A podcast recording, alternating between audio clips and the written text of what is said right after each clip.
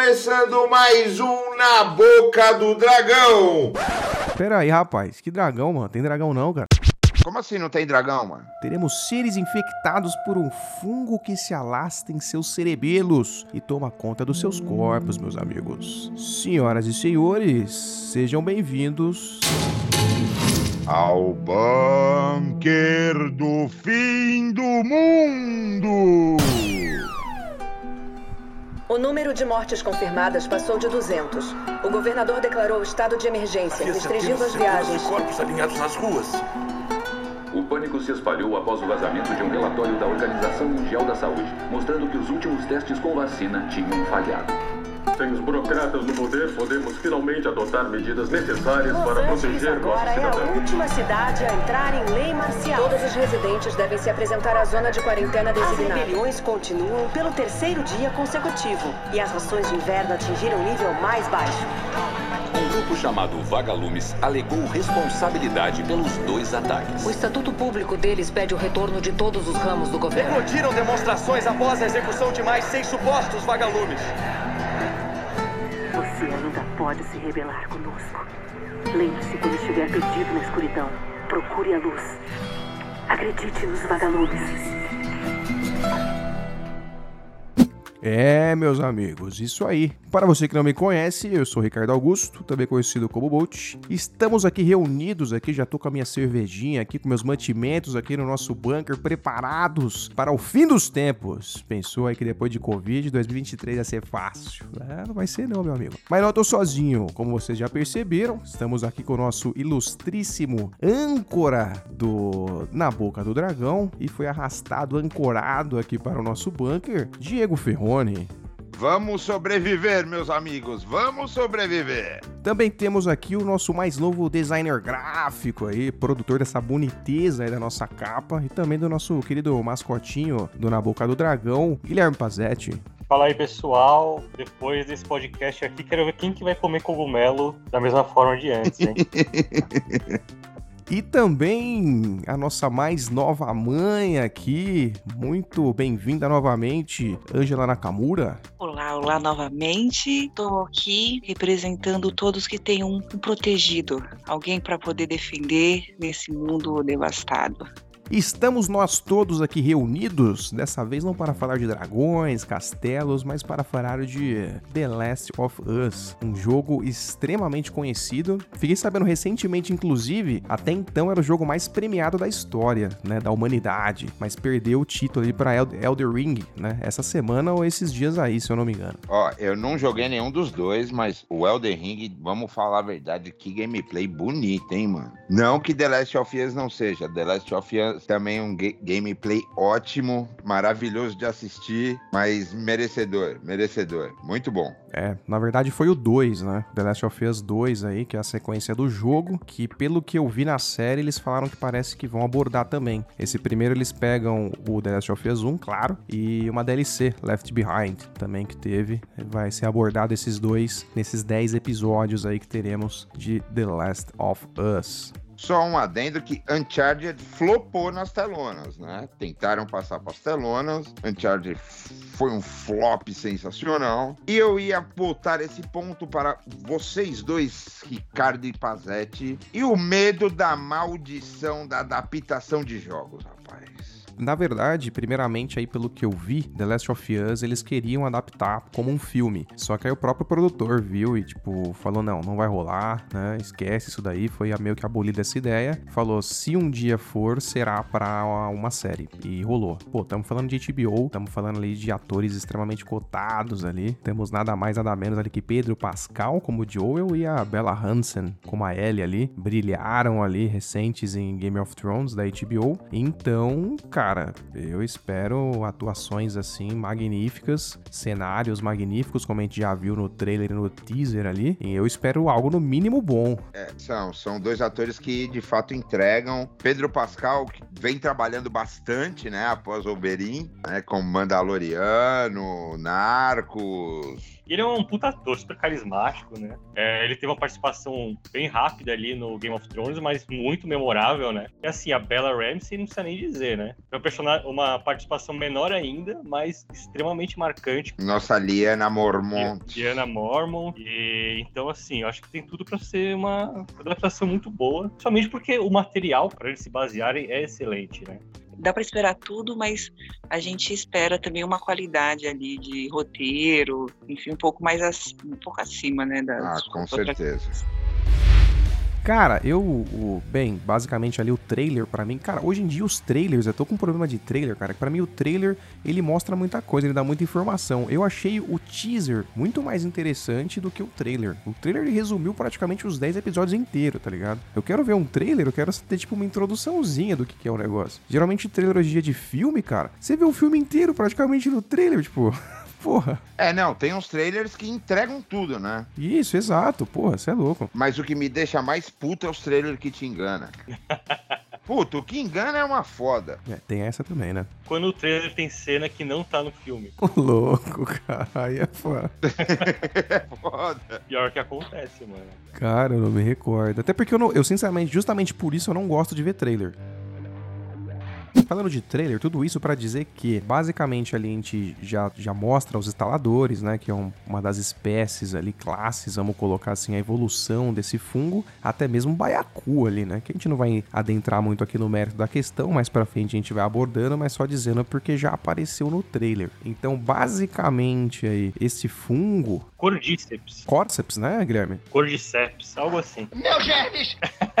Mas a questão é que é um fungo que realmente existe, né, no mundo real. Todas as variantes dele, é, na verdade, infectam somente insetos e artrópodes, né? Sim, tem essa questão do fungo, né? Inclusive tem até um, um easter egg, porque que nem o Pazete comentou, esse fungo, ele se origina, na verdade, muito em insetos, até mesmo em formiga, né? Tem uma parada que tem umas formigas que até com uns cogumelosão no, é, nas costas, assim, um negócio bem, bem bizarro. E tem um easter egg no próprio jogo do Last of Us, o primeiro, que logo no comecinho, não vou citar aqui para não dar spoiler, mas em uma situação onde você tem uma TV e você faz uns Paranauê Paraná, e nessa TV você consegue ver uma formiga infectada por esse fungo. Bem interessante, foi justamente daí que eles pegaram. Inclusive puxando um pouco de teoria também da origem desse fungo em alguma, alguns materiais, assim, não é um negócio muito bem jogado na cara, assim, ou muito bem explicado a origem do fungo, pelo menos no jogo. Talvez na série eles venham explorar isso de uma maneira diferente ou até mesmo mudar, talvez, essa origem do, do fungo. No jogo não tem algo tão definido assim, mas tem algumas coisas que você consegue coletar ali conforme você vai jogando, que você percebe que na verdade se originou ali é, na América do Sul e que muito possivelmente derivado ali de alimentos infectados por esse fungo, não rolou muito bem um, um controle, vamos colocar assim, esse fungo no caso se espalhou. Mas tem uma teoria, aí nada comprovado, somente uma teoria, de que poderia até mesmo ter iniciado no Brasil, que essas formigas existem aqui no Brasil e tem o hábito de pessoas de comer formigas e que a gente teria uma mutação aí nessas pessoas.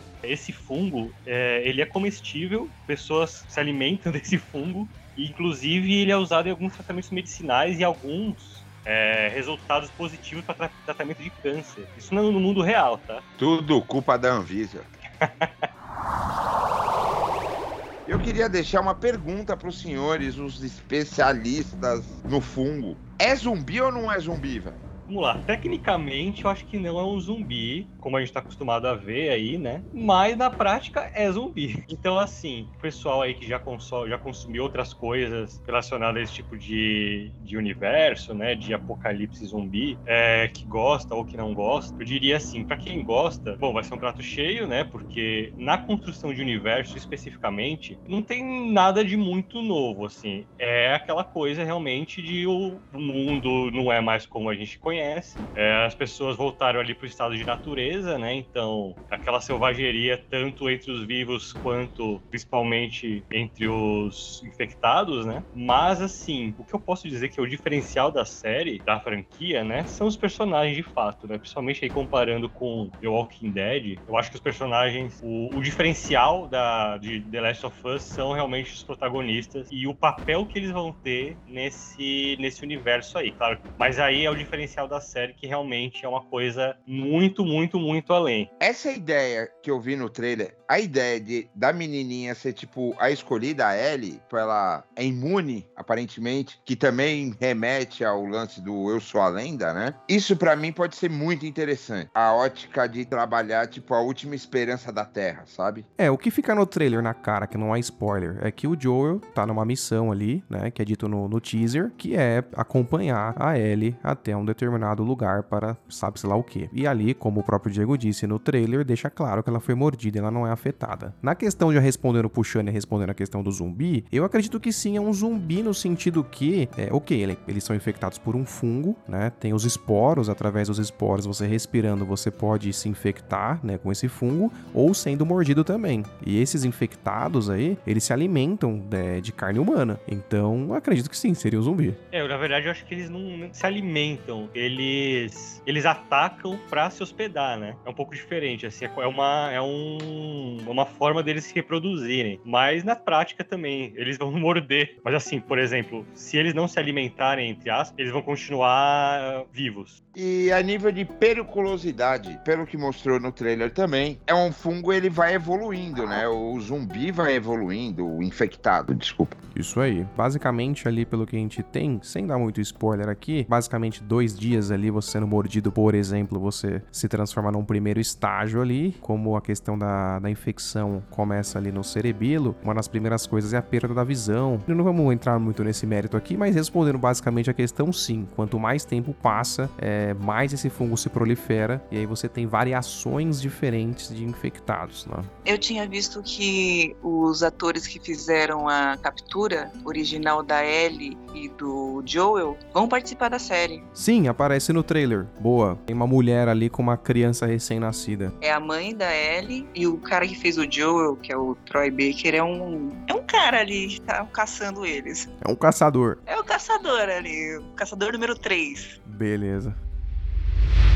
E o mundo meio que cria estruturas, como assim como The Walking Dead criou-se comunidades, aparentemente criou-se comunidades, assim, ou organizações, vamos dizer. É um plot ótimo, né, nesse, nessa questão apocalipse, geralmente em zumbis também, né, quando é um apocalipse zumbi, foca-se muito nisso de comunidades. Como que é essas comunidades no jogo? Não, que nem você abordou, o interessante é justamente isso, né? Nessa questão de apocalipse zumbi, você sempre tem, às vezes, o- os infectados ou zumbis, a princípio parecem o, o maior perigo ali, né? Mas na verdade o maior perigo é o próprio ser humano. Então você entra numa questão de escassez de alimento, né? Como a gente já disse, talvez na série, assim como no jogo, a fonte seja essa questão do alimento, então é uma parada bem, bem vital ali. Então, sim, existem essas organizações e até mesmo essa questão do próprio da força do Estado ali, dos militares, ou enfim, de conseguir deter. Sempre rola isso, né? Qualquer filme, qualquer série de zumbi, sempre tem os militares para conseguir conter zonas de infectados e coisas do gênero. Com certeza aqui não vai ser diferente. E com certeza vamos ver sim muito dessas organizações aí ao longo da série, conforme for aparecendo aí, a gente vai é, explanando ali, talvez possa mudar de nome, talvez possa vir uma organização diferente ali. Vamos ver o que, que eles trazem aí para nós.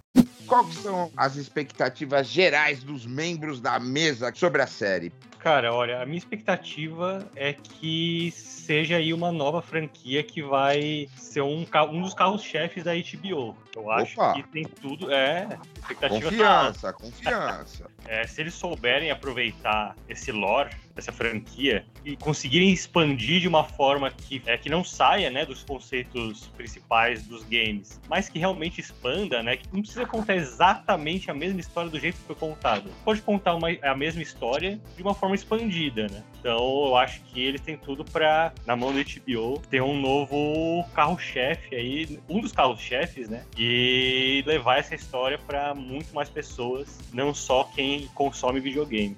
Angela Nakamura. Que são as melhores possíveis por ser HBO e porque acredito que com a quantidade de filmes de zumbis, de sobrevivencialismo que focam. É meio que a moda agora, né? Focar mais nas relações pessoais depois do advento do Walking Dead. Então eu acho que vai ser muito bem desenvolvido. O meu Joel seria o Wolverine. Quem que é o Wolverine? O ator que faz o Wolverine mesmo? Hugh Laurie. Big Jackman. Beleza. Beleza, tá sabendo legal. É outro ator.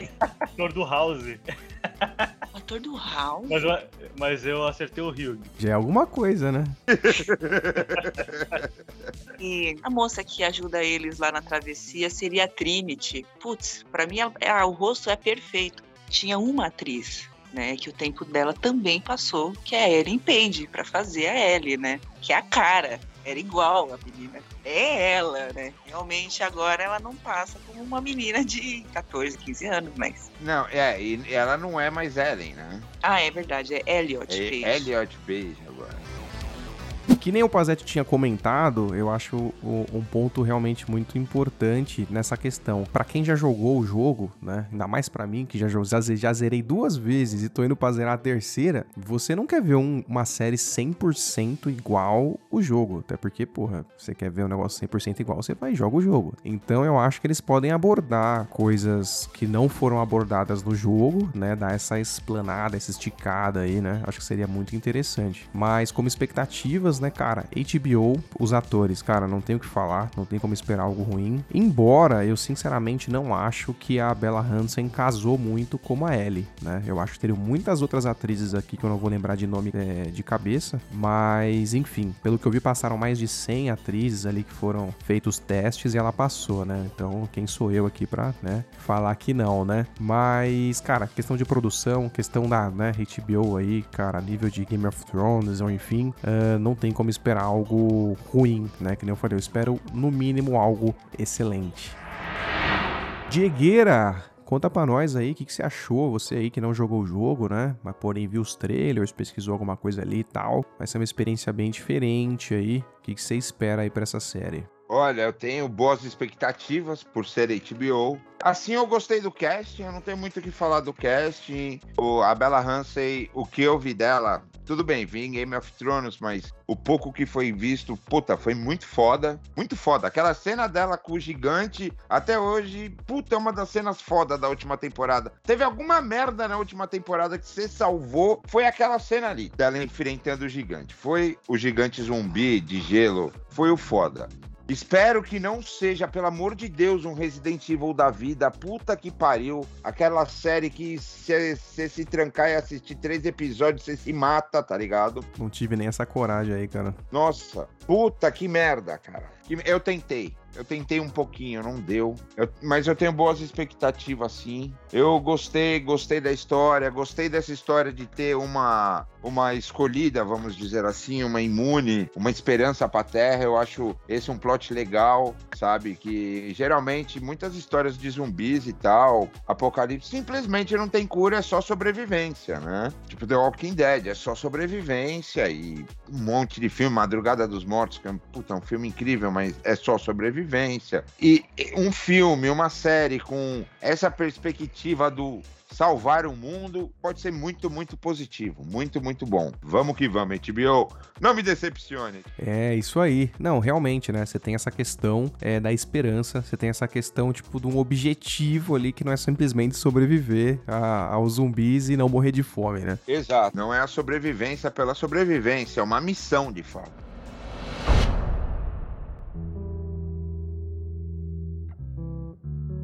E esse foi o bunker do fim do mundo. Cliquem, ouçam, compartilhem. Estaremos no crânio no Spotify.